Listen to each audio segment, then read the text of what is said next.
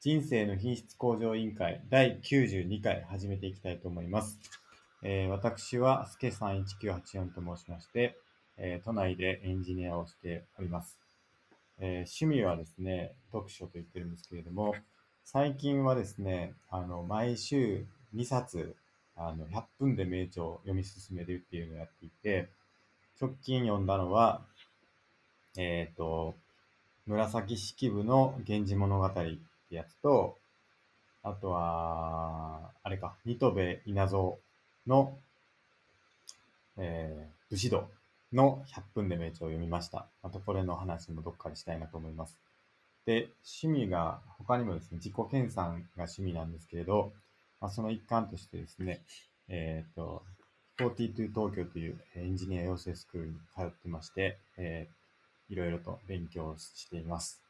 最近はレイトレーシングなんかをやっております。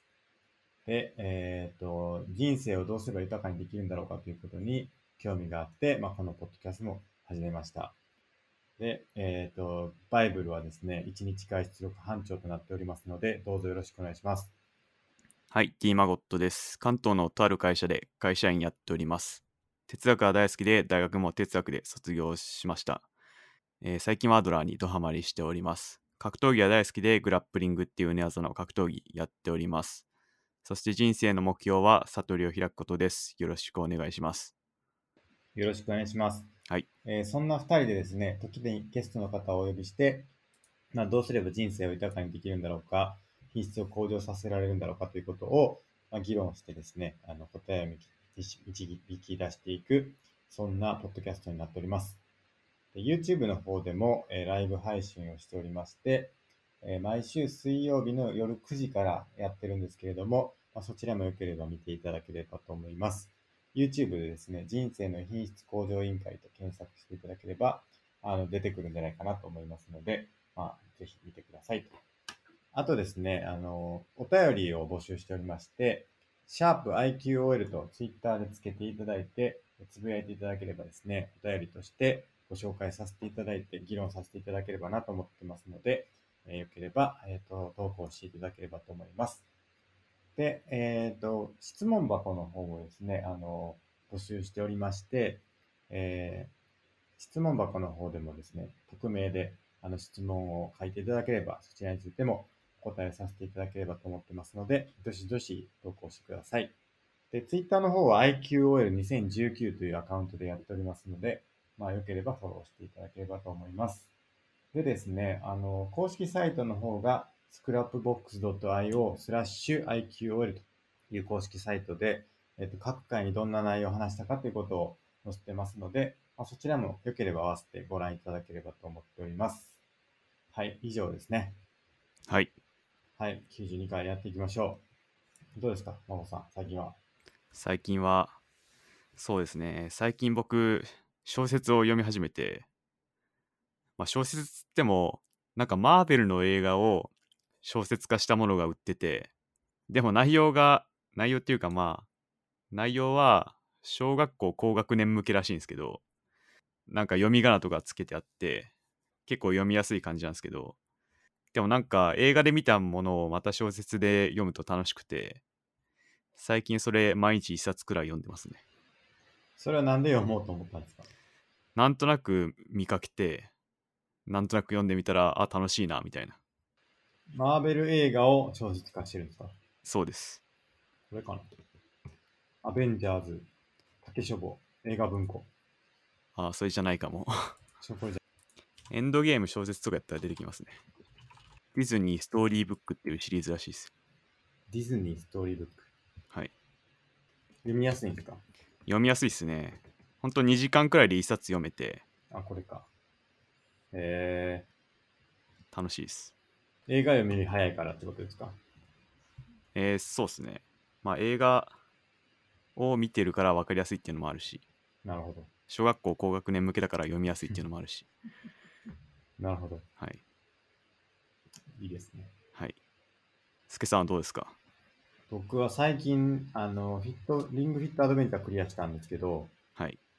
それの影響でですね、あの、朝何運動しようかっていうのが結構困ってて、あの、リングフィットアドベンチャーさすがにもうクリアしたから飽きちゃって、ちょっと別のことやろうと思ってるんですけど、なかなかいいのがななくて困ってるんですけど、何運動しようかって困ってるんですけど、はい。最近はちょっとヨガを始めました。ヨガ、自宅ヨガですか。自宅ヨガですね。なんかね、YouTube にヨガって調べるとめちゃくちゃいっぱいあって、まあ、10分ぐらいで見ながらできたりするんで、えまあいいんじゃないかなと思って、最近ちょっと、最近って言ってもまだ2日ぐらいですけど、ヨガ、ヨガをやってます、朝。10分ぐらい。ー、効果は出ましたが、いやー、まだ2日なんで、出てないですね、さすがに。まだ手足伸びないですか。 手足、そっちっすね。ダルシムの方。なんか、クオーラにありましたよ。僕も見ましたけど、クオーラで。あの、ヨガを極めたらダルシムのように気が吹けるようになるんですかっていう、なんかそういうクオーラの質問ありましたよ。それ見えた。僕も、ちょっと、クオーラでね、ヨガ調べて、あ、ほらほら、ヨガを極めたらヨガフレームをできるようになりますかって書いてます。なるんですかね。ヨガフレームはダルシムの技の中では最も簡単な部類に入りますね。ちなみにこちらは日本が誇るパフォーマンス集団、家具槌です。お見知りおきを。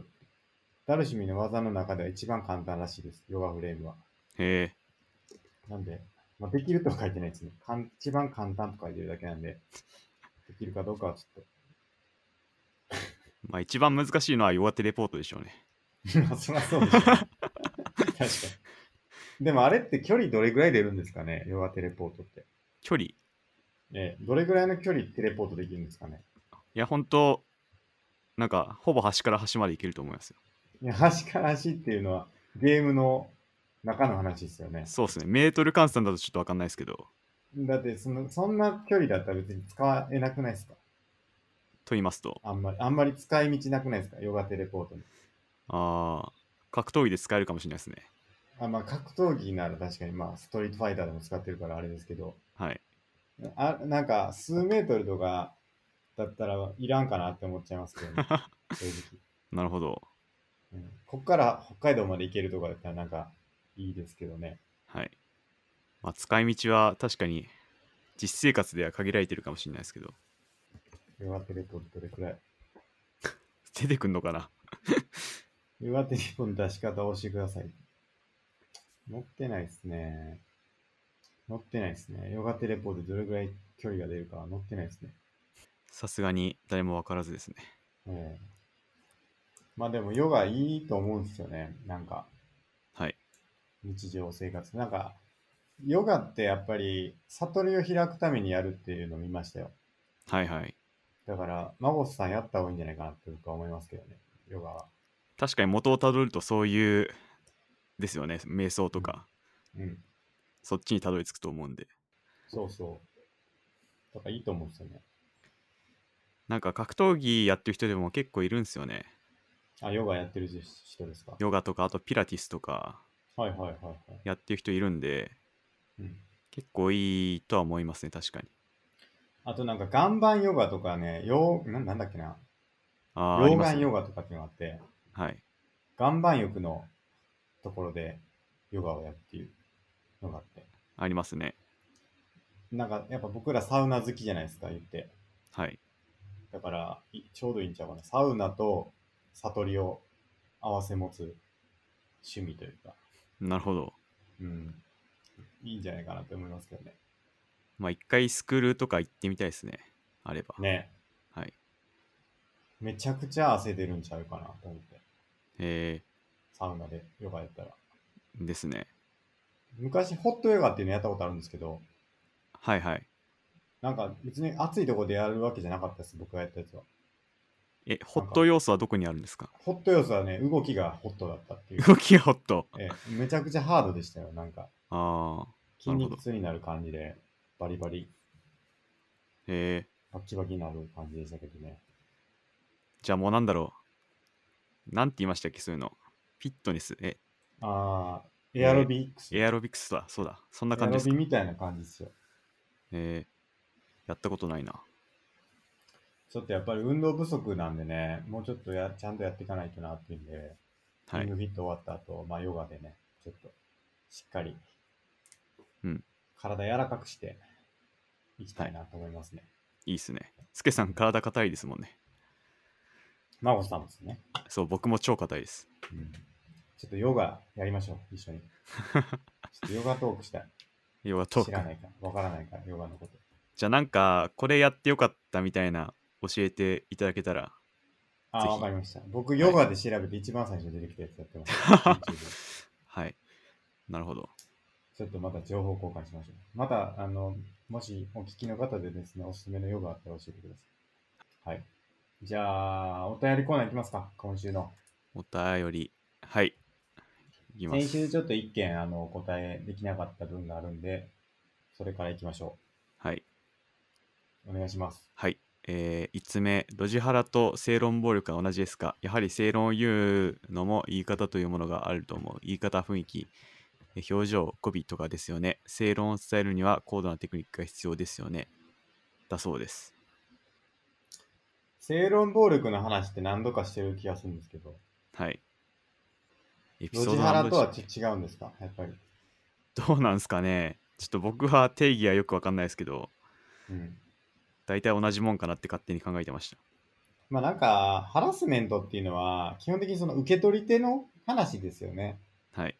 だから結局どんなに気を使ってどんだけ言い方雰囲気表情語尾を気を使いまくったとしても言われた側がハラスメントって思ったらもうそれで終わりですからね。うん。って言われてま多すね分。、ええ。だからその別に正論をいぼ言わなかったとしても暴力的じゃなかったとしても、まあ、ロジハラだと思われればそれはロジハラになっちゃうからはい。結局違うもんなんかなってちょっと思いますけどね。うん、なるほど。同じですかっていうところで言うと、はい。その、まあ、気をつけるっていうのはあるでしょうけどね、そのロジハラと受け取られないように気をつけるというのはあるとは思うんですけど、はい。基本的にはその受け取り手の、まあ、感情によるものだから、ハラスメントは。うん。うん。まあなんかその、人によるとかもそうでしょうね。同じこと言ってても、この人が言ってたら、ロジハラやけど、この人が言うんやったら、納得感あるとか、はい。まあそういうこともあるでしょうね。うん。だから、難しいですよ。うん。うん。なんか僕のイメージだと、はい。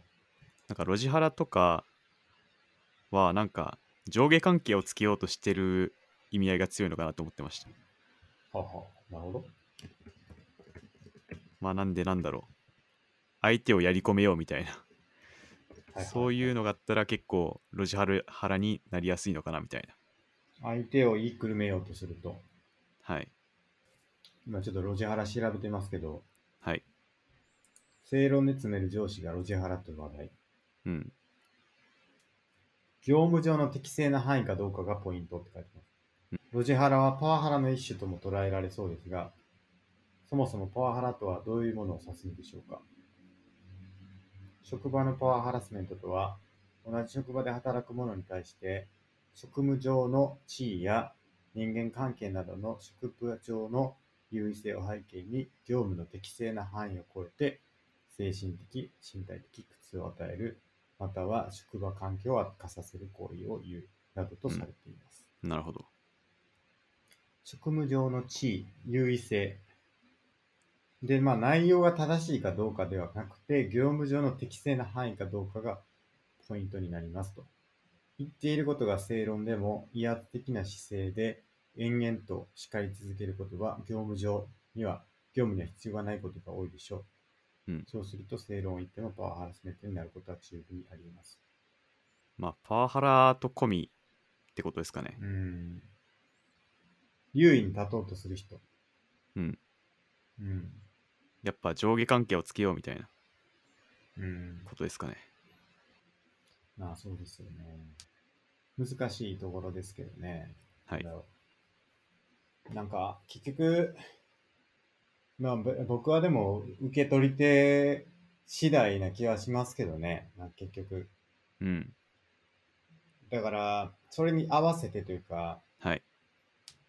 やっていかないといけないと思うんですよ。それにっていうか、その、結局、同じことを言うにしても、やっぱ人によって言い方変えるとか、まあもうちょっとわかりやすくするとか、はい。まあ、そういうことはあると思いますけどね。でもどんなこと言ってもうんハラスメント主張されたらやばくないですかそれまあそれはそうなりますよね。はい業務上必要かどうかが大事だって書いてますけど、はい。うん、まあでも何でも、ね、老人払って言われたらそれで終わりですからね。スケさんここバグってますよって言われたらそれそれ正論暴力だじゃないやロジハルだって言われたらそれもう罪ですからねうん。間ち間違ってますよは、ちょっとどうなんでしょうね。どうですかまあ、なんかよくエンジニアで言うと、あの、コードに組んで人に組まずっていう言葉があるんですけど、あれ、マゴさん聞こえますあなんか一瞬途切れてまし。真帆たさんあそうですよね。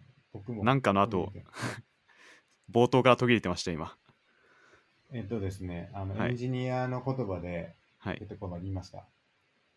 エンジニアでの言葉で、あの、はい行動に組んで人を憎まっていうのがあるんであるんですよね。はいその、結局、何かバグが起きたとして、まあ、悪いのは行動であると。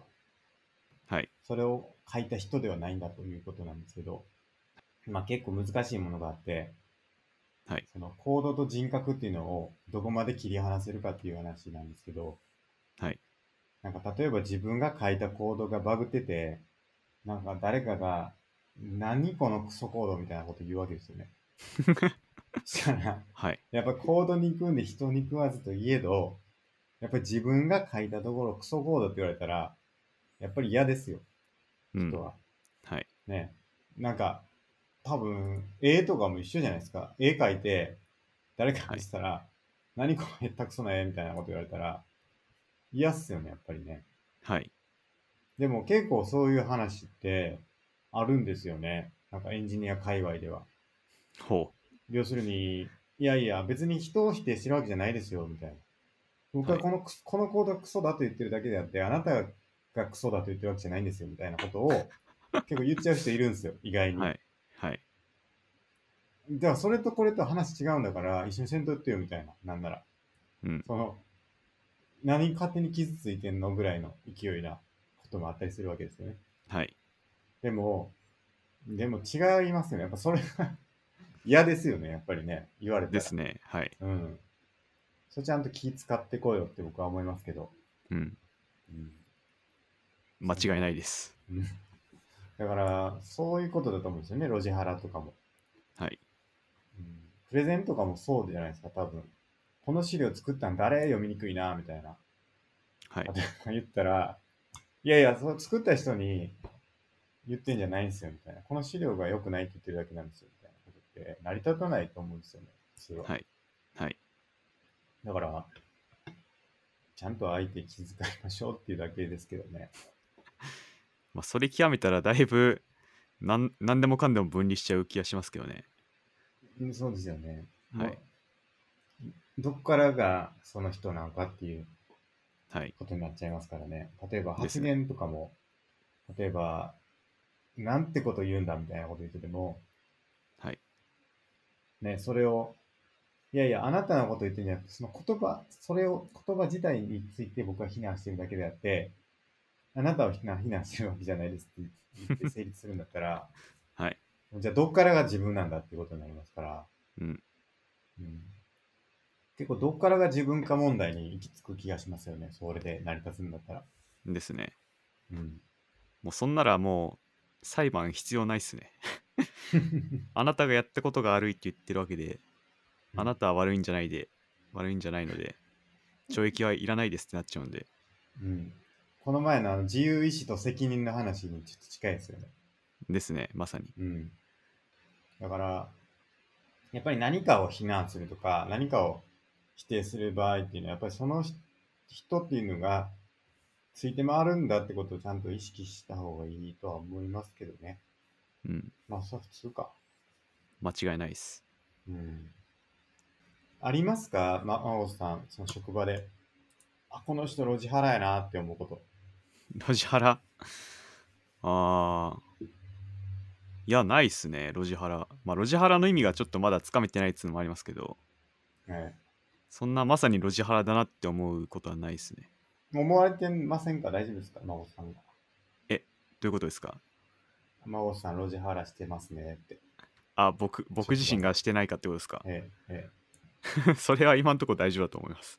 え、結構言ってたじゃないですか、前、なんか、職場ではい。 ガツンと言ってやるんだぐらいの感じでやってるって。そうですね、思われてる可能性高いですね。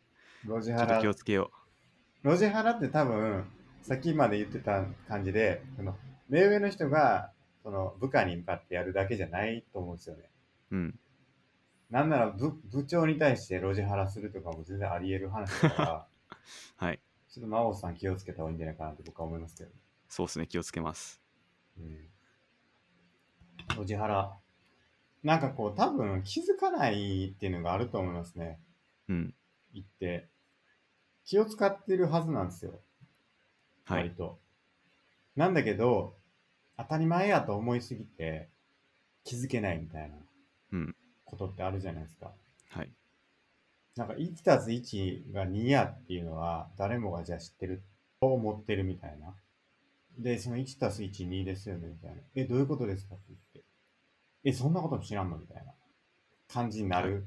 言う言うか言わないか別として、え、そんなことも知らないんですかみたいな。常識的ですよみたいなこととかも、まあハラスメントになりますよね。うん。 共通認識がないとか。はい。うん、だから、そういうので正論暴力っていうか、まあ常識暴力みたいな、常識暴力。あると思いますけどね。 新しい言葉出てきましたね。ええ 僕、常識暴力結構怖いなと思うんですけど、どうですかそれ、カタカナで言うとなんだろうな。コモンセンスハラスメントですかね。コモ、コモハラっすね。コモハラ。 コモハラっすね、マジで。僕コ、コモハラはしてない自信ありますよ。あ、本当ですか。はい。結構ね、根深い問題ですよ、コモハラは。ほなんでかっていうと、例えばですけど、新入社員入ってくるとするじゃないですか。中途採用とかでもいいんですけど、う。はい。大抵コモハラになりますから、その人に対して。うん。要するに、し社内用語みたいなのを使った瞬間、え、どういうことってなりますから、他の人、他から来た人は。はだかい。らそこがなんか常識みたいになっちゃってるんですよね、社内で。うん。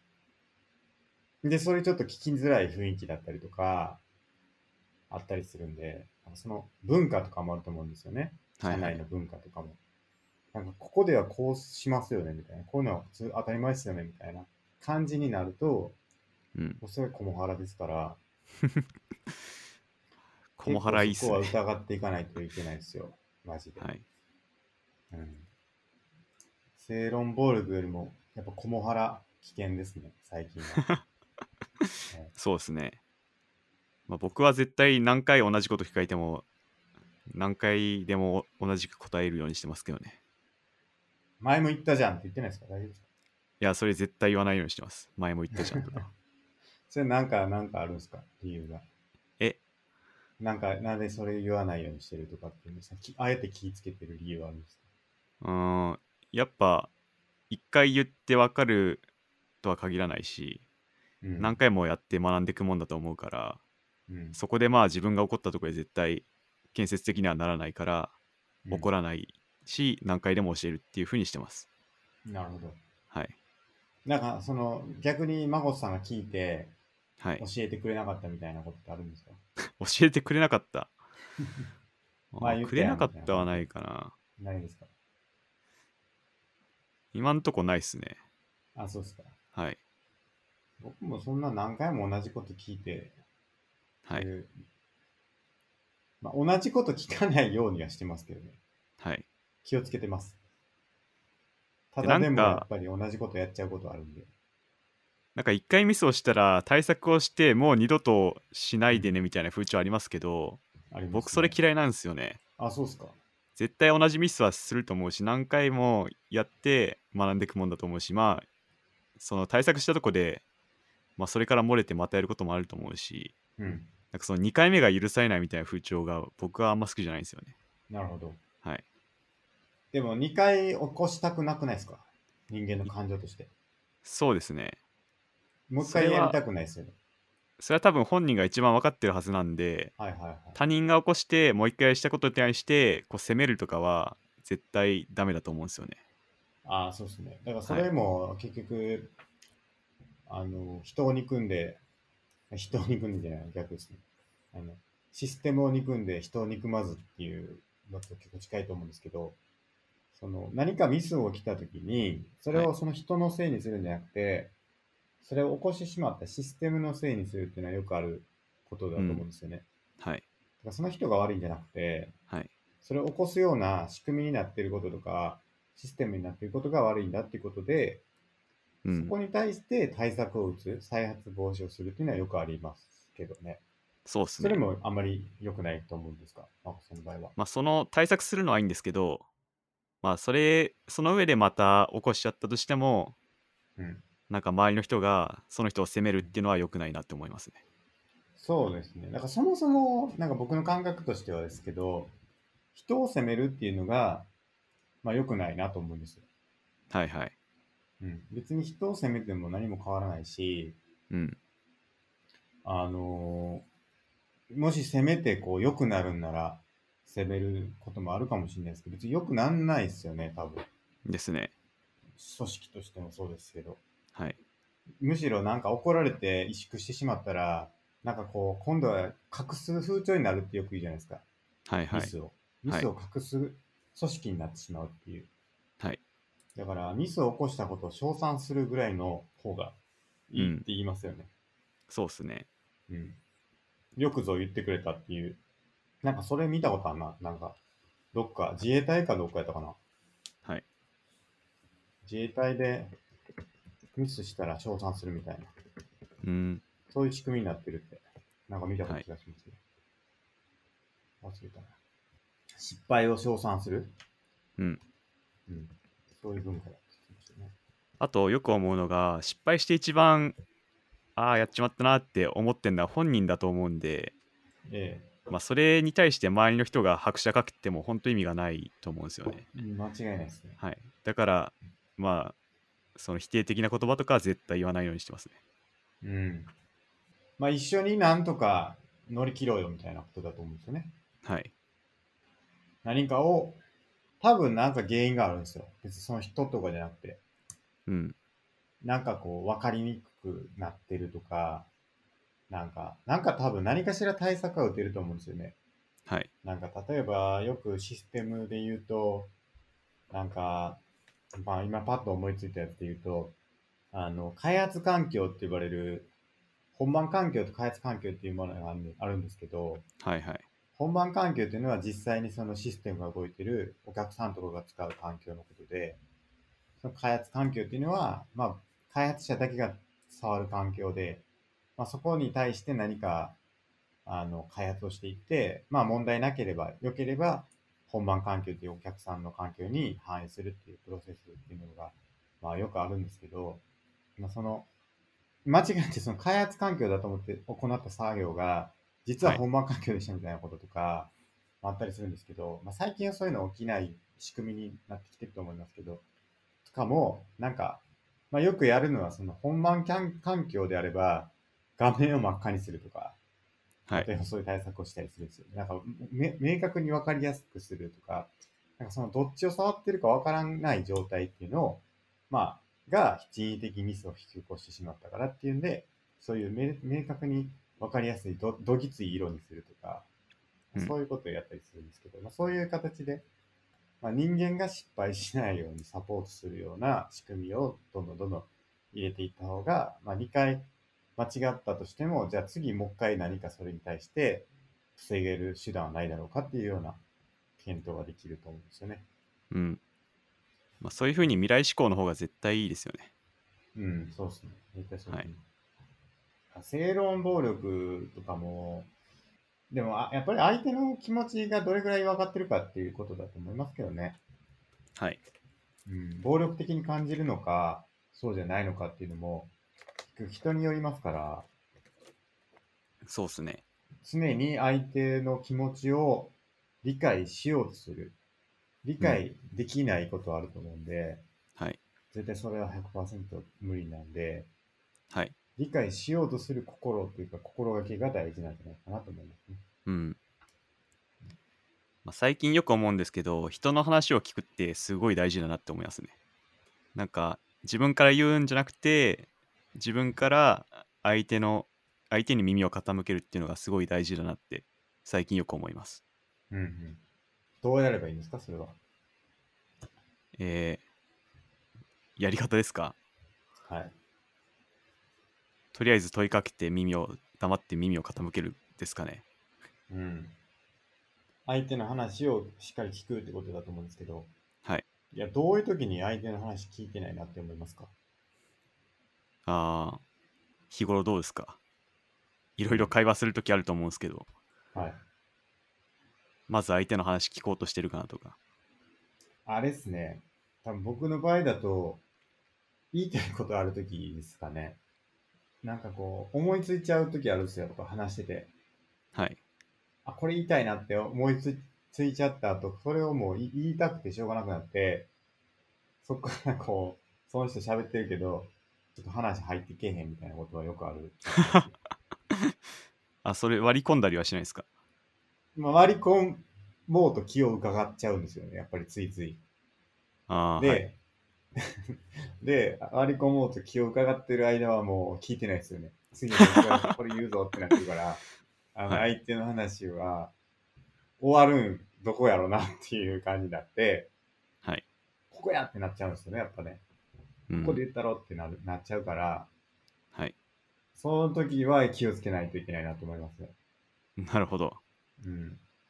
そうっすねやっぱ面白いこと思いついちゃうと、やっぱり言いたくなっちゃいますよね、人間ね。はいそんなことないですかうーん僕そんなないかもあ、ないですかはいえ、じゃあど、どんな感じなんですかその、話、 ぎミーティングとかしてるときに、なんか言いたくなることないですかまあありますけどなんか頭に入ってこないってことはないっすねああ。多分え、じゃあ急に積んどくんですかそれは。そうですね次これタイミング来たら言おうっていうリストにそこううです追加しておく感じですかはい忘れちゃいません、忘れはしないですねまあ、忘れたらその時はその時か。はいあとなんかタイミングもあるじゃないですか、やっぱり。はいその、面白いこと言うタイミングってあるじゃないですか。はいここで言ったら一番面白いのにっていう時に、その待ってられへんみたいな、相手の言うこと待ってられへん。ここ今一番面白い時みたいな時に、言っちゃうみたいなことありますよね。ああいやそんなタイミング考えたことないですね僕なんかもう、今逃すともう面白くなくなっちゃうみたいな。あるじゃないですか。そういうことって。ああーあるかな今のこの流れで言えば面白いけど、はいみたいな。まあ飲み会みたいな時ですかね。どっちかっていうと。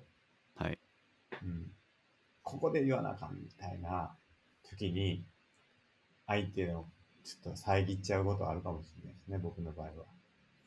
すけさん結構面白さ大事にしますよね面白さは結構好きですね。面白いことは結構好きですね。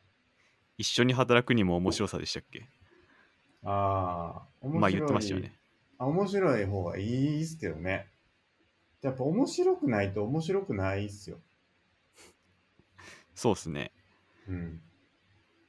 いや、その、仕事もそうだと思うんですよ。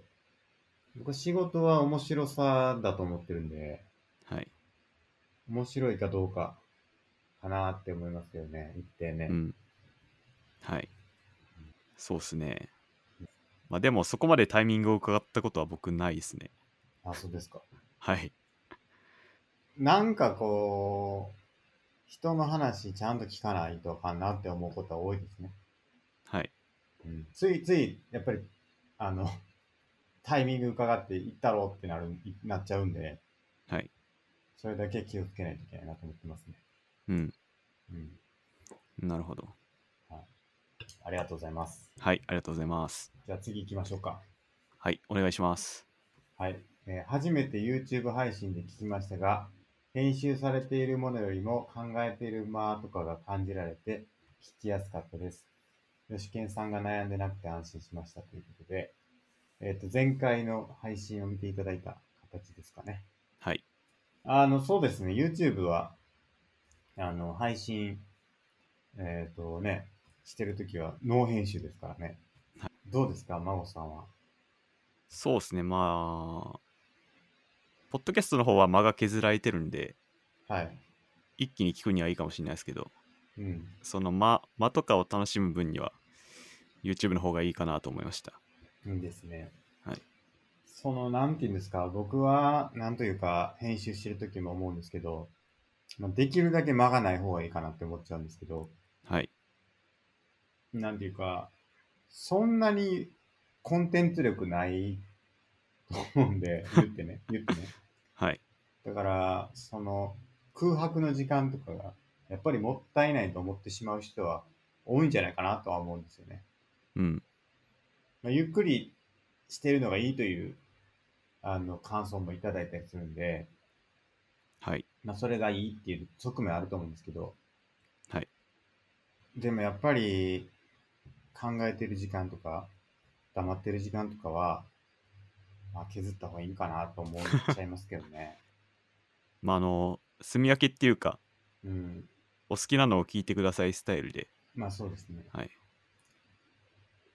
だどうなんだろうな僕自身とか、まあ、孫さん自身にどれぐらいのあのなんていうんですかねうん度量があるかみたいなところな気がするんですよね。塗料えと言いますと、え、いや例えば僕だったらですけど羽生さんはい。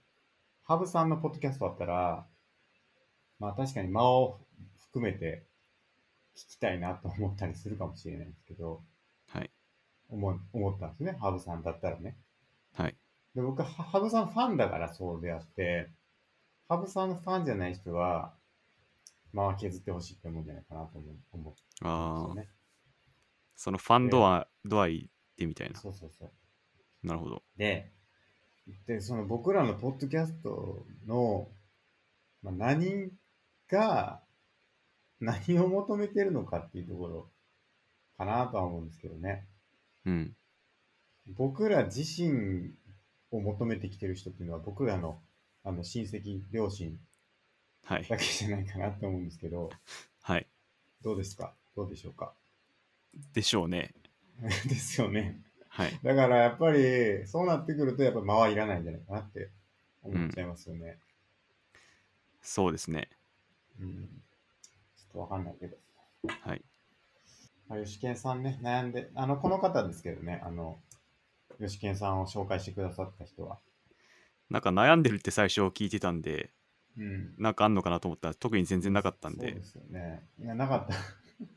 悩んでた情報は何やったんやっていうところですけど、ははいちょっと一回その情報がどこから来たっていうかっていうのを聞いてみたいですね、このお便りくださった。あそうのですゲねストで呼んでくださいって言った人を、はちょっいとゲストにお呼び して、ちょっとまた話したいなと思いますけど、はいあの僕の友人なんですけど、はいあの結構聞いてくれてて、え全部聞いてくれてる人はかなり少ない、数少ないと思うんですよね。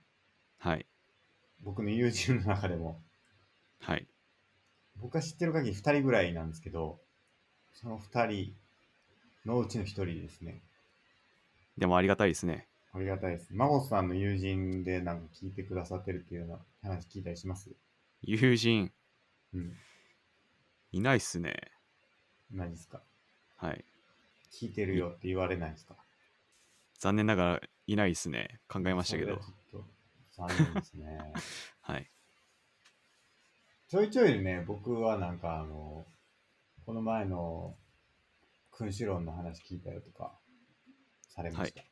うん、結構その本の話とか、本を読む人がいるんですけど、その本読んだ内容とかを一緒に話させてもらったりとかして、はいまあ、面白い面白いですよ。そういうコミュニケーションみたいなのがあって、あの僕がいかに適当に本を読んでるかっていうのがよくわかるんですけど、はいえー そういうのも含めてを僕は結構言われたりするんで、それは面白いなと思います、ね。うんなるほどあとは、僕の友人で言うとその、まこつさんとちょっと話してみたいみたいなとかはいをよく聞きますけどね。おそんなとこで僕人気がいやそうですね。まこつさんはすごいなという話はよくありますごいえすごいかな。なんであんなよくしてるんだっていうこはいと。はよくありますけどね。ああ、うん、いそうっすかね。や、そうだと思いますよ。なるほど。普通、覚えてないですけどね。例えば何ですかいやいや、僕の、僕のその、例えば大学時代にやってた内容とかも、はい。そんな話せるほど残ってないですから、僕には。ああ、はい。うん。その、なんでその、やっぱり興味あったんってことですよね、多分。哲学とかに。そうですね、はい。うんありましたね。ああ、大学時代のことなんであんな覚えてたのかみたいな。そうですし、あとはそのはい体系立ててというか、ちゃんと自分のものとしてる感じがありますよね、哲学をね。ああ、なるほど。話自分の言葉で話せますよね、多分。は普い通。に。それがすごいななるとほど思いますけどね。えー、ありがととうございます。うん。いやー、すごい素晴らしいなと思います。ありがたいです。ちょっといろいろまた僕もね、いろいろ自分の言葉で喋れるようになりたいなと思うんですけど、はい。なかなかメモの棒読みみたいになっちゃうんで、はい。あの気をつけないとなとは思ってますね。じゃあ次のお便り行きましょう。ありがとうございました。はい、ありがとうございます。じゃあお願いします。えー、次いきます。えー、これははいツイッターですね。ツイッターのリプかな。はい。気づけばエピソード65よりあとはきちんと聞けてませんでした、サーセン。明日、えー聴取する予定なのですが、最近のおすすめのエピソードってございますかなお、74、76、86、87、88あたりのどれかを聞く予定ですとお便りいただきました。ありがとうございます。ありがとうございます。はい。僕もね、これね、いただいて、見て、ツイッタはーいで見て、どれがおすすめかなって思ったんですけど、はい。その65以降で何話したかちゃんと覚えてるのがあんまないっていうか、何だったっけになって、僕見直してみて。はい。強いて言うなら、あの、エピソード85の芦田愛菜さんのところとかはちょっと覚えてるかなぐらいで。はい。ありますその65以降とかでおすすめのエピソードあります真帆さん的。そうですね、僕も芦田愛菜さんの信じるについてエピソード85はすごい良、えー良かったかなって思いますね。うん。あとはなんかこう、あったかなっていう。なんか面白い。 あったか、あ、ブルーシットジョブのやつとかも結構良かったんじゃないかなって気しますけそうどです。ね。はい。うん良、かったと思います。あと、83、好きとか愛とかって何ですかは、あ個人的には好きでしたね。ありましたね。はい。それの後の84とかね。はい。うん、いや、結84構タイトル見ても覚えてないなっていうか、どんな話したか覚えてないなっていうのがありますよね。はい。意外にこうみんな聞き直してみると面白いというかね。はもう92ですからね、なんせ。そうですね。うん。やっぱりこれ、そろそろまとめが必要なんじゃないかなって気してるんですよね。まとめと言いますと。 この100回分ぐらいのやつをギュッとこうひと一言に。キュッと 一言。それすごい大変だな。一言で全部表すうん。まとめ的な。一言か。うん。ありのまま一つじゃなくをても、いいんですけどね。なんあかりのままを大切にしましょうとかですか。各エピソードごとの記事を書いていくみたいな。はい。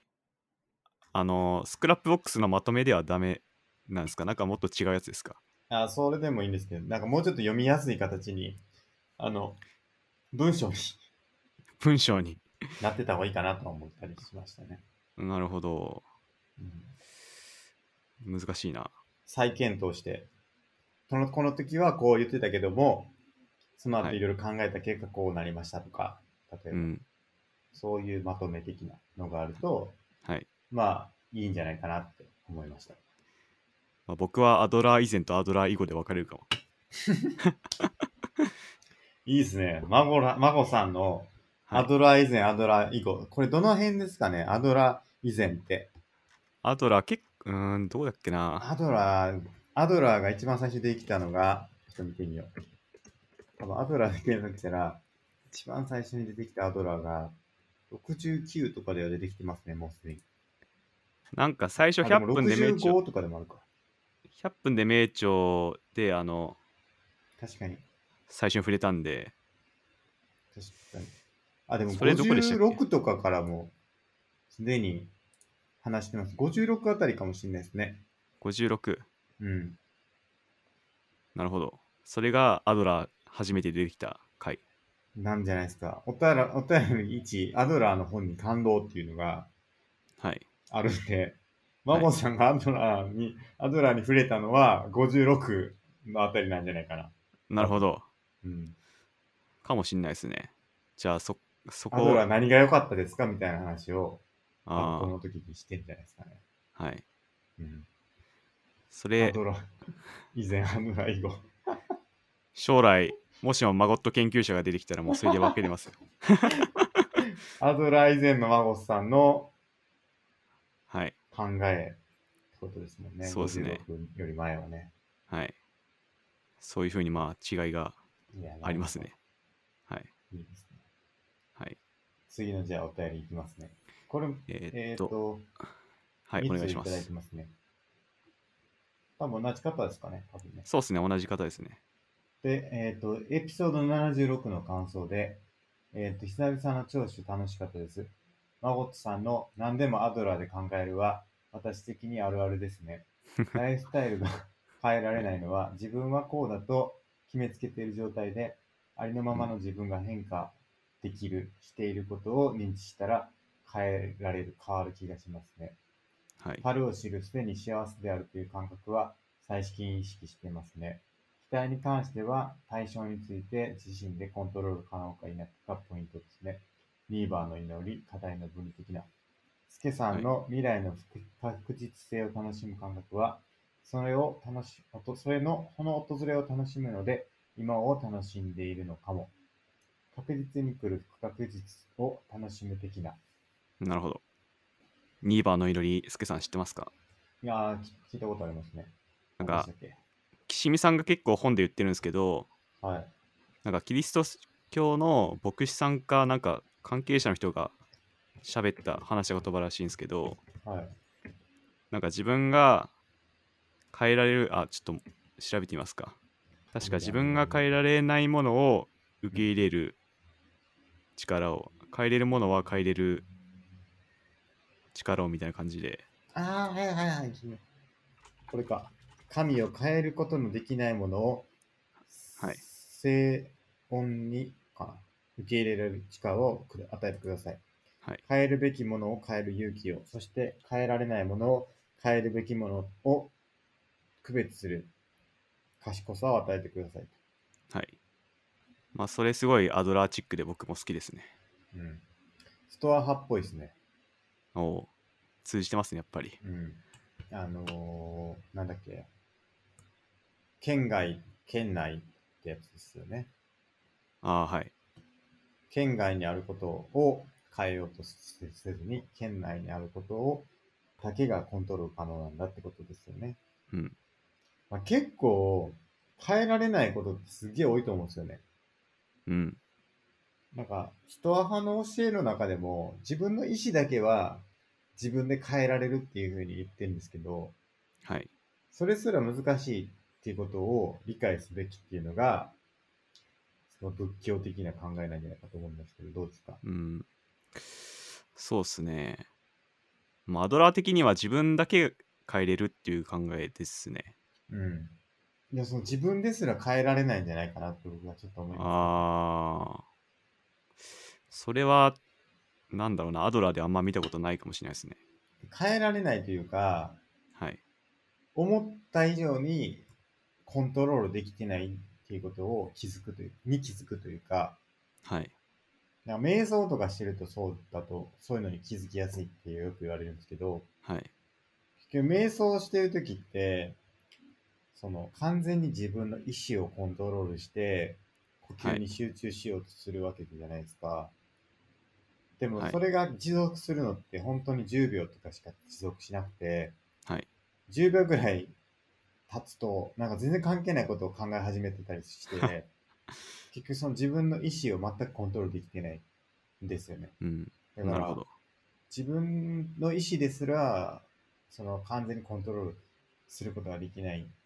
だから、言わんや的な感じですよね。うん、アドラーは一人の人間の中に葛藤はないってよく言ってますけどねうんだからコントロールしようと思ってるけどできないとかはうん。うん多分アドラーは多分認めてないと思いますねうんできないというよりかは、できないというか、その、んうん、コントロールができないんですかね。できしようと思ってもできないことはあると思いますけどね。なるほどうん。例えばそのさっきの瞑想とかですかあ、そうです、そうです。ああだから、そうっすね勝手になっちゃうよねっていうはいはいレベル。てか、それが可能なレベルまでいけば、もうそれは悟り開いてるのと同じぐらいのレベル感なんじゃないですかね。まあ、そこは僕も確かに線引きは難しいと思っててうん。例えばスーパーマンみたいに空飛びたいと思っても飛べるわけなくて、うん。じゃあ自分が確かにコントロールできる範囲ってどこなんだろうっていうのは確かに僕も疑問に思いますねうん。かなり狭いはずですけどね。はいっていうことにまず自覚することから始めましょうよっていうことだと思いますけどね、その瞑想とかは。はいまあ、自分がコントロールできてると思ってることですら、コントロールできてないよねってことにまず気づいて、ところからがスタートというかね。そうですね確かにで、その次のお便り続けて、はい、えー読書は他者との対話は納得。他者の価値観や考え方は自分を自覚したり変えるための契機となる。ベビナスの他者の顔的な。孫とさんのやらない理由を見つけないっていいですね。否定からではなく、意味がある、何かがあるかもってスタンスなのかなと勝手に解釈うん。素直であることは間違いを認められること、不完全であることを認めることにつながりそうですね。自己分析は自分でできないっていう話は自己内観における錯覚に近いですね。マゴットさんはかなり冷静なイメージですね。うんはい、うんありがとうございますありがとうございます。これエピソード74ですねそうそう、74とか76って何話したっけっていう タイトル何でしたっところからなけってくるんですよね。えー、ライフスタイルを変えること素直さについてああ、なるほど。はいはいはいはいはい。なんかスケさんがポッドキャストの題名つけるときってはい。一番盛り上がったとこで題名つけてるんではい、最後最後の今回のメインテーマと関係ないタイトルがついてることよくあるんですよねああ、そうですね。なんはかい僕が一番気になったところっていうか、一番はああ、これは象徴的やなって思ったところをつけてますね。タイいそうっすよねはい、うんだから、結構、あの、全然関係ないお便りのところにしたりもしますし、はい結構そう、そうですそうっすね、ね。うん。まあ、これはライフスタイルはなんか変え変えない努力をしてるんだみたいな話をした回かなうんうん。そうですね。はい他人とね、話してるような感じでやりたいですね、読書っていうのは。はいやっぱり一読書方的に受け取るだけじゃなくてね。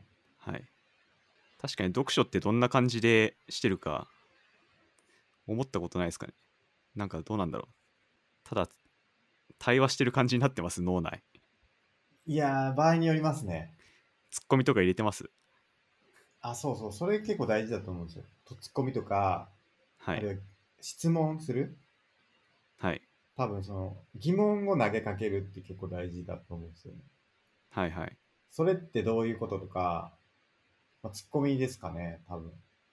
はいえ、これってどういう意味とか、え、ここちょっとよくわからんとか、そういうツッコミを入れて、それに対して自分で答えを出してみようとするみたいな読書ができると、うんまあすごくいい気しますね。そうっすねうん。そこね、なかなか難しいんですけどね。ツッコミは僕入れてないかなもっとツッコミ入れられるようになりたいなと思うんですけどね。そうっすねうん、記憶に残りますしね、それやれば。なんか僕はその文章の意味を理解することに努めちゃいますねああ、はいはい多分これ受験の癖かもしれないですけどはい。はい、まあ、国語って正直テスト問題でツッコミ入れたとこであんま意味ないじゃないですか はい、それよりなんか文章の内容を理解することに努めた方が、まあ、点数的には絶対いいんでうん。なんかそのノリでもしかしたら読んでるかなって今思いましたね。なるほど。はい。僕はね、あれなんですよ。読解力が低いんですよ。ほう。だから、と言いま国す語と。とかすごい苦手だったんですよね。え全然当たらない。現代文。全然話にならなかったな。ーえセンター試験とかどうでしたセンター試験はひどいもんでした、国語は。ああ。い何点ぐらいだったんだろでもあれ一問でかいんですよね。う。うん、国語っでかてい。。で、あと古文、漢文もあってはいね、はい50、50、50、50でしたっけ確か現代文が2つあって、はい。 2台あって、古文、漢文2台、1台1台でしたっけ確か。はい。うん。現代文僕めっちゃ苦手でしたよ。あ全あ然解けない。そうっすよね。 うん。うん、運ゲーやと思ってましたもん。はっきり言って。はい。全然。確か僕、なんか現役の時108点とかしました。国語え、半分ですか半分ちょっとぐらい。えーそれだいぶ足引っ張っちゃいますね。足引っ張りましたね。はい。えー僕の受けたところは、半分が、なんか全部でセンターは、英語と、英語50点、えっ、と、英語50点の世界史か、あの社会、社会、あの、世界史、日本史、地理みたいなのが100点分と、あと国語は150点分っていはう、いこの3つだったんですけど、はい。それで言うと、国語の判定半分ありますから、それで108点はかなり厳しかったですね。それつらいな。うん。かなり厳しかったな、国語。なんとか浪人して、はい。 150点くらいまでになった気がしますけどそれでも150点ですからね。はい。全然話にならなかったな、国語なんか国語で一つ思い出あるんですけど、は。はい。模試がなんか2週連続くらいであって、たまたまその現代文で扱われている文章が全く同じのが出たんですよ。えー、もしで。で、模試ではい全く違うあのテストなんですけど。はい。はいで、なんかほぼ同じような問題文が出て、片方は選択肢で、片方は記述型だったんですけど、はい。で先にあの答えを知ってたその記述型の方で正解とされる選択肢をほぼ似たような感じで書いたんですけどはい。なんか満点くれなくてなんか微妙な点数三角が来て、はい。なんか現代現代文っていい加減だなって思いましたね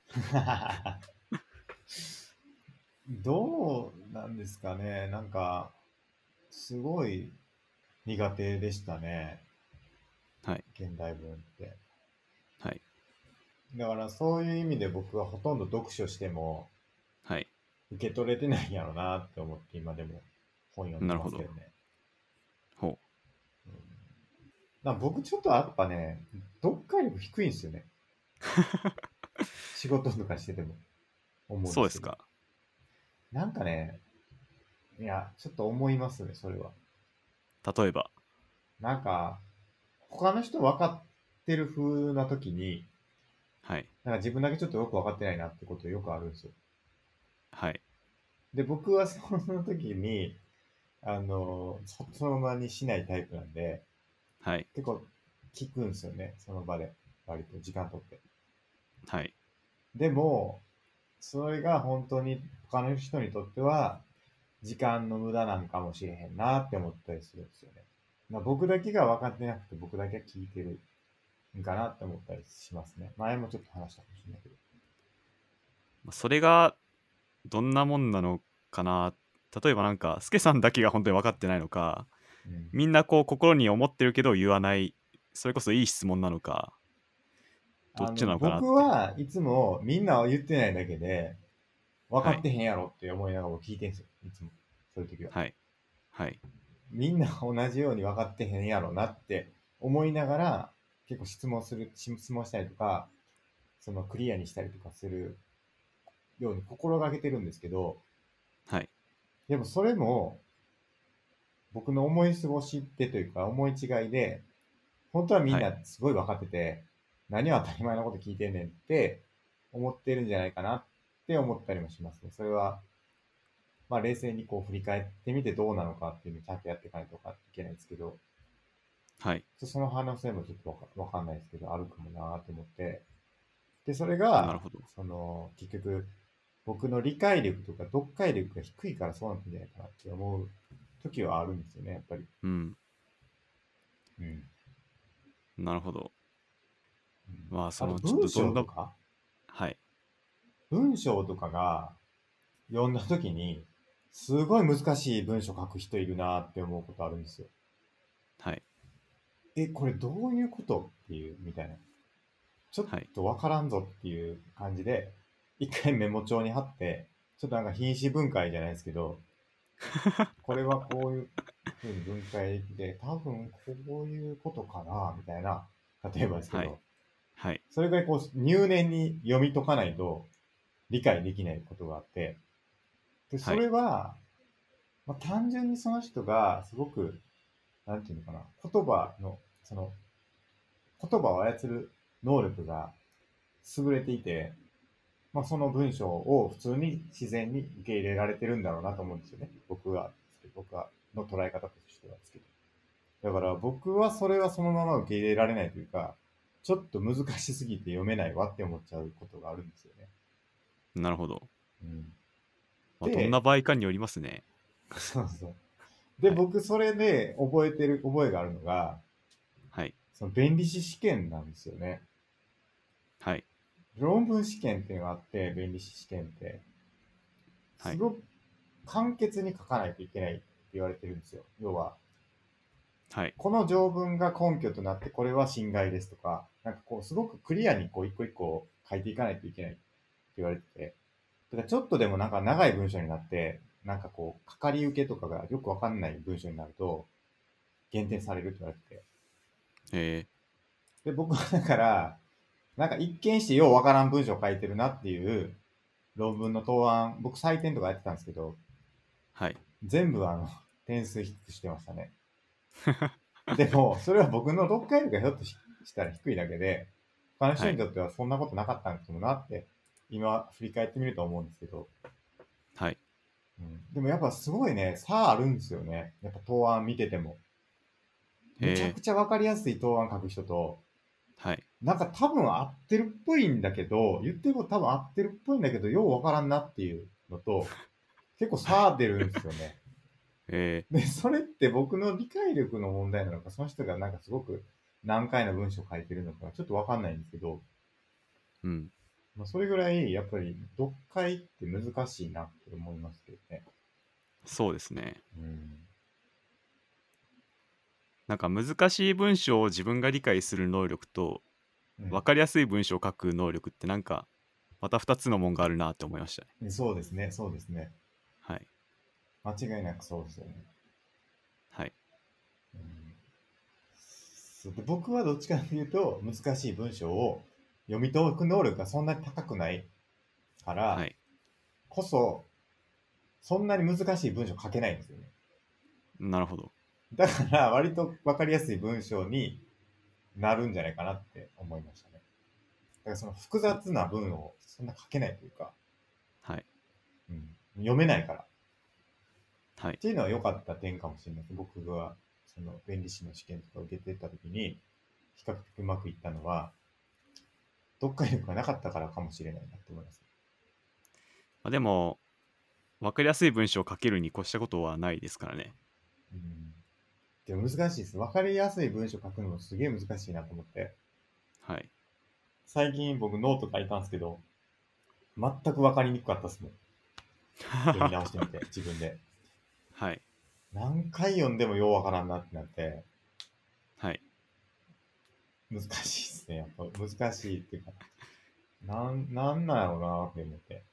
その自分で書いて自分で分からなくなるってなかなかそういうパターンもあるんだなって思いました、ね。 大体自分で書いたら、こう自分の中では筋が通ってるから分かるけそうど、なんです他の人に読んでもらったら分かんないっていうのがあるあるだと思うんですけど、よねはいはいはい。自分で書いて自分で分かんなくなるっていうパターンもあるのかなみたいな。ありますあります。へえ。いや、そのちょっとやっぱ概念が違う気しますけどね。そ、そんなことないですかマモスさんとかは自分で書いた文章やったら、分かりやすいなって思います。自分で分かりやすいってことですかはい。いやーどうだろうな、まあ、自分にとっては分かりやすいけど他人にとってはどうだろうなとはよく思いますねああ。はいなるほど。いや、なんか、僕は全然違うんですよね、そこの感覚は。ほう別物というか、はいやっぱ書いた瞬間からもう別のものになってて、はい読んだら分かりにくってなることすごい多いですね。やっぱり何回やっても。あだから、すごい遂行とかよくするんですけど、あはい何回遂行してもようわからんものはようわからんなってなって、はいうん、難しいなって思いますね。だあとはなんか、この前書いたやつで言うと、どこから説明しようってなって、はいそれも難しかったですね。なんか、ちょっと、問題の切り分けじゃないですけど、はいうん、あまりにも、踏み、その、初歩から踏み込みすぎると、ちょっと、紙面が足りませんみたいなことになるし、うんあまりにも触れなさすぎると今度はなんかよくわからんしみたいになって、どこからこう、はい触れるかみたいなのが難しいなと思う。なるほどまあ、多分哲学とかもそうじゃないですか。多分論文とか書くってなったら、まあある程度ここは知ってるよねっていう前提を置くと思うんですよね。はいでもそれをどこに置くかって結構難しくないですか。そうですねあとは結構しょっぱなはこうなんだろう興味を引くような形を僕は意識してるかもしれないですね、なるほど、なるほど。だからいきなりなんだろうなまあ確信に迫って分かりやすかったとしても興味がないような入り方だったら読んでくれないだろうからなるほど、なるほなどんか軽快な感じでうんうん入ってくっていうのはよく意識してるかもしれないですうん。なるほど、なるほど。はいそれはノートを書くときとかもそうですかノートもそうっすねうーん。なるほど。はいなんかやっぱ種別によるかもしれないですね。ものによるというか、そはのい文章が何を目的として書いてるかっていうのにもよる気がしますけど。そうですねうん。どっかへ行くまあだから、本を読むっていうのは対話的になるのかっていう話でしたけど、はいツッコミを入れながら読めるとまあベストではあるはいという感じですね。ではい。あの誰だっけな池田明子様かヘーゲルかどっちかうんうんが言ってたんですけど読書っていうのは自分の共感を探すもんじゃないっていう言葉を言っててはいはいはそれ僕超大事にしてますね。い。なるほど。まあ、なんか自分が「あそうだよね」だけじゃなくて全く違う意見を読んでこそ見識が広がるみたいなうんうんうんうん。そういうのは意識してるなって思います。なんかそれ僕も友人から聞きました、ちょうど。はい。なんか確証バイアスでしたっけあーあの自分の意見をそこう証拠となるものだけ目につくみたいうな。そうそうそう。だから、はい、あの、読書とかも自分が好きな本ばっか読んじゃうというか、自分が確信を得たい、自分が共感したいと思うものばっかりピックアップしてしまうっていうことですけどね。はいはいはい。それアドラー的に言うと頭角バイアスですね。頭角バイアス。っていうらしいですよ。自分の意見に沿うように下界を解釈するっていうのをおー頭角バイアスっていうらしいですよ。当選確実。あーっと、党は統合の党で、うん核は覚醒の核ですね。覚醒。はい。こうか頭角バイアス。へはえ。い。なるほどね。まあ、そその、確証バイアスでしたっけうんうん。それと似たような意味だと思います。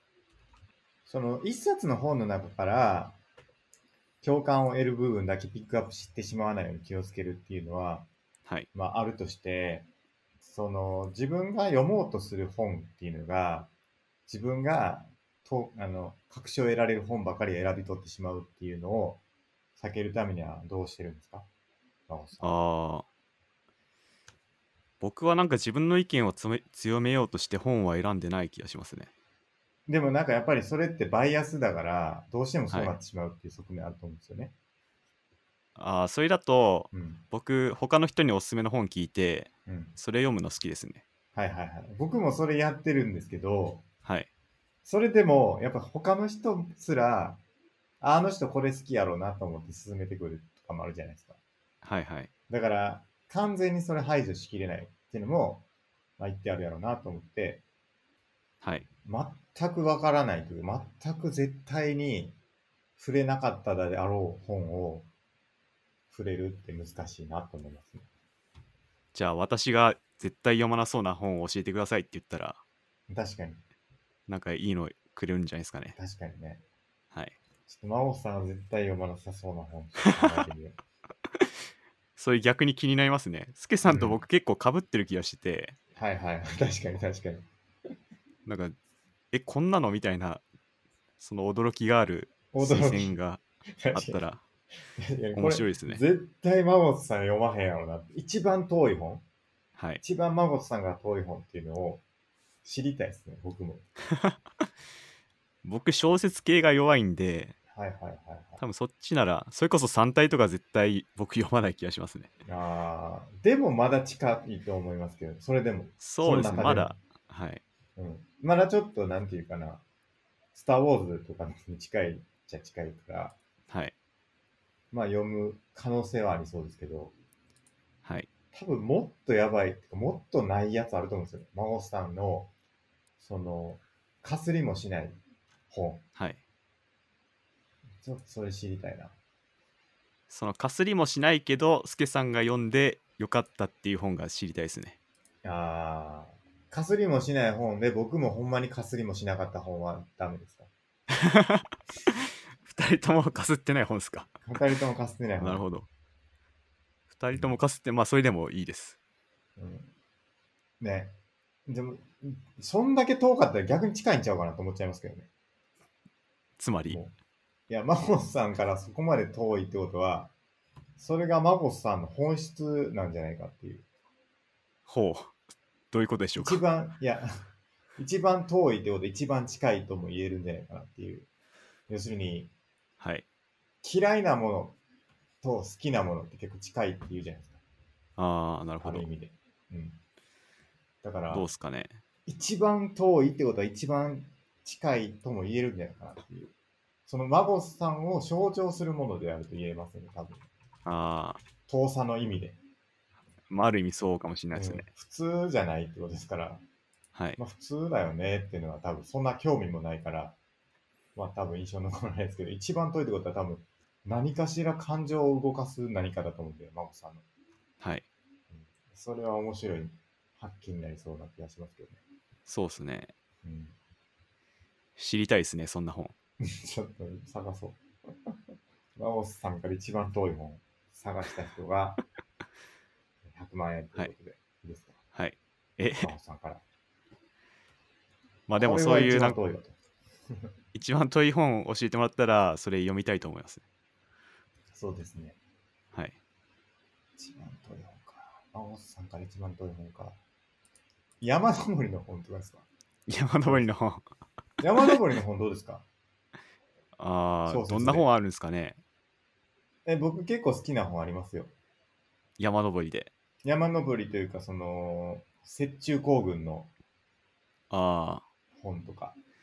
まあでも自分が登るわけじゃないから、またちょっと違いますか違う感触だと思うんですよね。やっぱ僕はあの、新田次郎の八甲田山とかね、は好い。きですよ。前も話したかもしれないけど。なるほど。うん。新田次郎だったね。死の方向。なんか今、本の売れ筋ランキング、Amazon で見たら、 はい。 1位は白石麻衣の写真集でした。 2位は鬼滅ですか2位は、中井正広の絵本かな。へえ。そうなんだ。なんか芸能関係が強いな。なるほど。い鬼滅じゃないんですね。鬼滅、鬼滅はないっすね。うーん。でもこれは読まないだろうなっていう本は確かにあんま見つかんないな。アマゾンのランキング。ランキングを今見てるんですけど、その中で一番読まなさそうなのはどれですか売れ筋ランキング。そうですね。まあ、写真集とかは置いといて、ちょっと別枠だと思うんで。うーんやっぱ小説系は本当読まなさそうっすね。多分なんとか賞とか取ってるこの本が入ってると思うんですけどうん絶対読まなさそうですね多分これなんかちょっと、あれやな。もうこの時点で遠いなって思っちゃいま したね。このと言いますとランキング自体が。そうですねうん。この、僕、この雑誌とかみ読まないですからね、まず。雑誌も僕読まないですねうん。雑誌多いな雑誌多いですね。はいうん。あとラノベ系も僕読まないかもしれないですねああーラノベ僕読みますよ、たまに。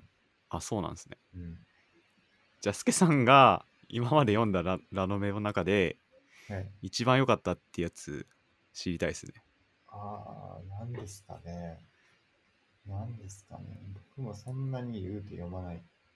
ラノベっていうか、僕昔読んだ本があって、はいその、タイムリープ、タイプ、タイムリープっていう本なんですけど、はいそれは結構面白かったですね。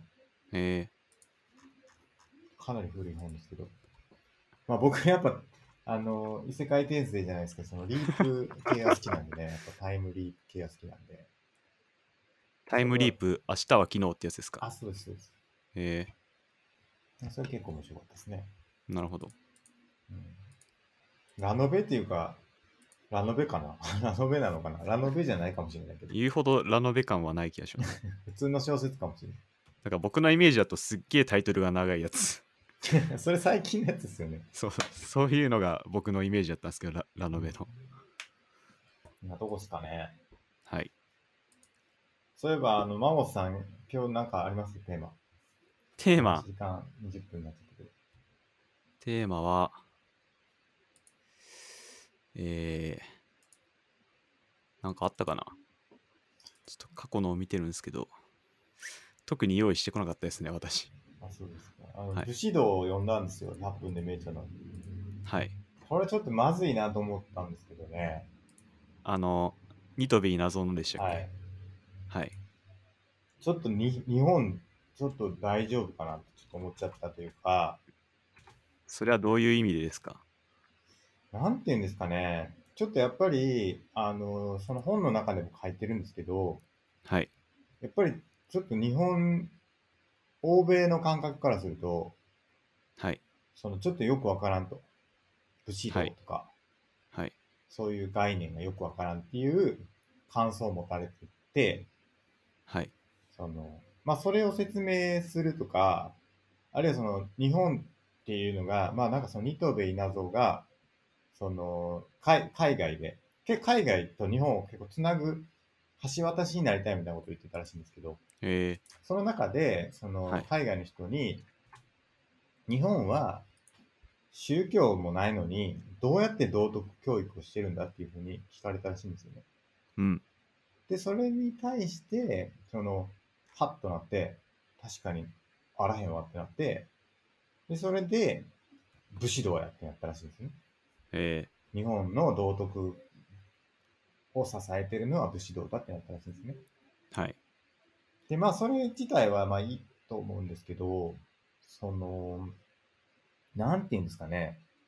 一番大元にあるのが、恥とか世間っていうような考え方が結構ベースにあって、うん。それ結構まずいんじゃないかなって思ったんですよね。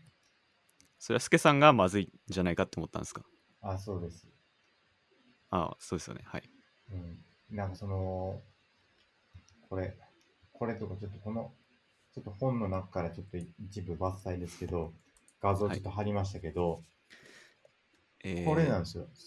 武士の強い精神性の背景っていう、あの、IQL の本スクラップボックス貼ってますけど、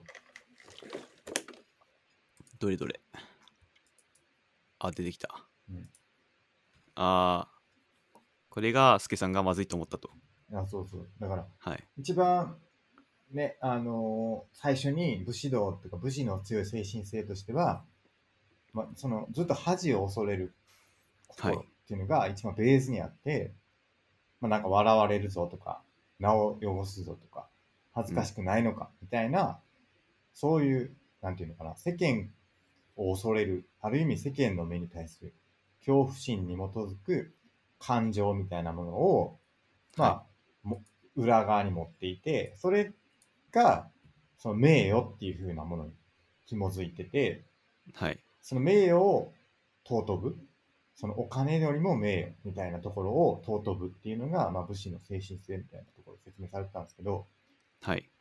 まあ、そもそもこの世間との対比というか世間の目を気にしてどうするみたいなのがなんかちょっとえってな感じじゃないですかえー、えー、って感じしません、なんかまず、そうですね。うん、なんか僕らが学んできたアドラーとかとちょっと違うなっていうはい。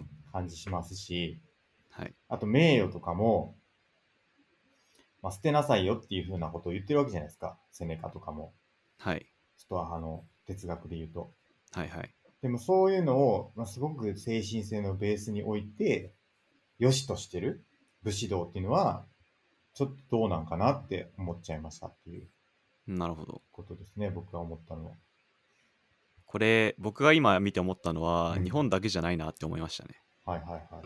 アメリカとか今まさにそうで、うんうん、はあの、トランプを支持してるって公に言えないとか、いはい。 BLM 運動に反対してるって言えないとか、うん賛成を要求させられてるとか、うんうんうんこれ結構まあ日本だけじゃなくて世界的にあるあるなのかなって今思いましたうね。ん確かに。でもその、なんていうんですかね、多分その精神性というか、その恥を恐れたゆえで、その名誉はい。を求める、その自分がいかに清廉潔白であるかということを追はいい、求めるっていう、まあ方向性自体ははい。うーんまあまあなんかすごく綺麗なものというかとして描かれてたりするっぽいんですけどほう。やっぱそういうところがその要するになんて言うんですかトランプを公に非難できない非難できないみたいなさうん、し支持できない。逆あ、支持できないとか、はいっていうのとちょっと違う恥なんかなって思いましたけどね。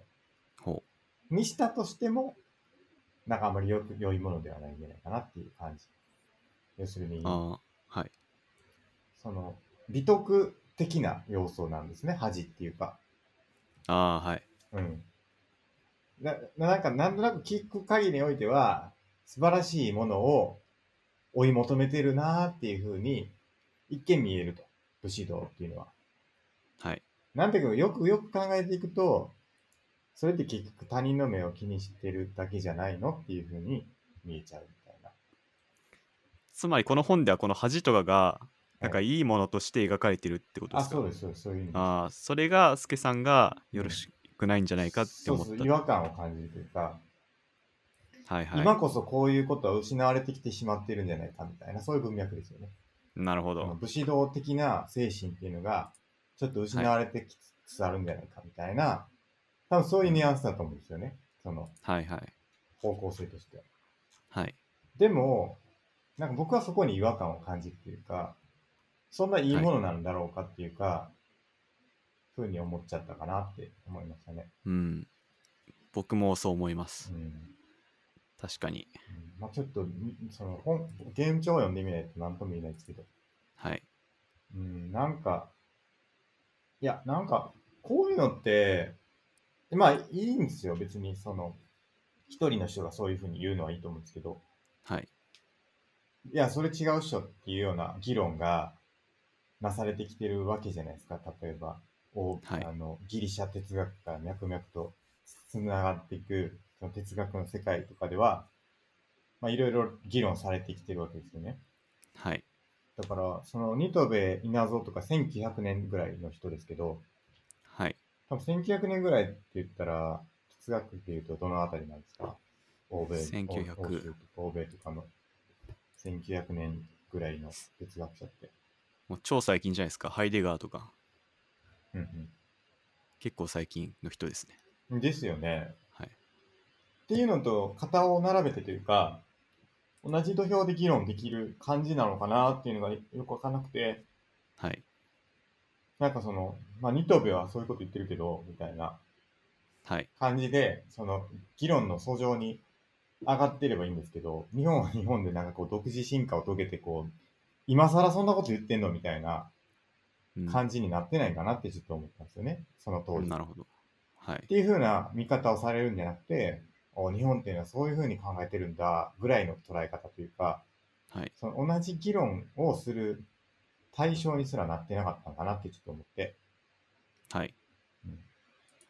それちょっとまずかったのかなってちょっと思い思ったって感じですうね。ん。なるほど。うんなんかその日本の文化の研究については、うん菊と刀っていう超有名な本があって、うんまあそれもそれでなんか別の視点が書いてるかもしれないです。僕読んだことないんで、なんともなんですけど、そうちょうどその話聞きました。聞くとか刀を読んだっていう話ですね。はい。その戦時中に研究した人がいて、日本のことはいをは、いはいそれをまとめた本があって、それが菊と刀っていう本なんですけど、うんうんうんまあそこにもなんか、そういうこと書いてるかもなーって思いましたね。そうですよね。はい。いや、なんかその、例えば、多分まあ、ニトベさんは、ソクラテスとか、プラトンとか、まあ、はい哲学の、まあ、海外の哲学者とかのことも研究されてて、はい。まあ、いろいろ知ってたっていう話が載ってたんですけど、はい。日本にそもそもそういうのっていつ入ってきたんやろなって思ったんですけど、いつのああ。多分あの、明治維新あたりだと思いますね。ああ、そうですか。あの、それまで読まれることなかったってことですか多分入ってきてなかったんじゃないかなって思いますけどね。まあ少なくとも、研究っていうか、公になるレベルでは絶対なくて。で、今の日本の哲学用語っていうのは、西山根っていう人はいがはいほとんど考えたんですよね。言ってましたよね。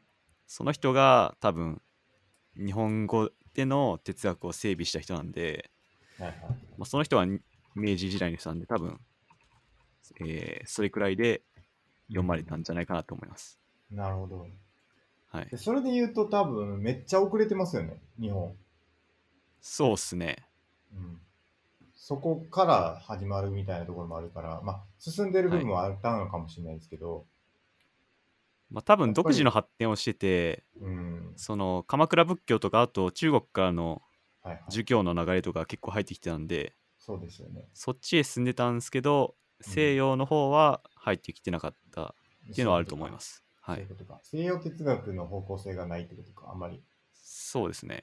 うんそう、だから、なんか、僕が、その、100分で命中読んでて、結構いろいろ読んでる中で、僕と孫さんでよく話してますけど、はいみんな大体同じようなこと言ってんなってなるじゃないですか。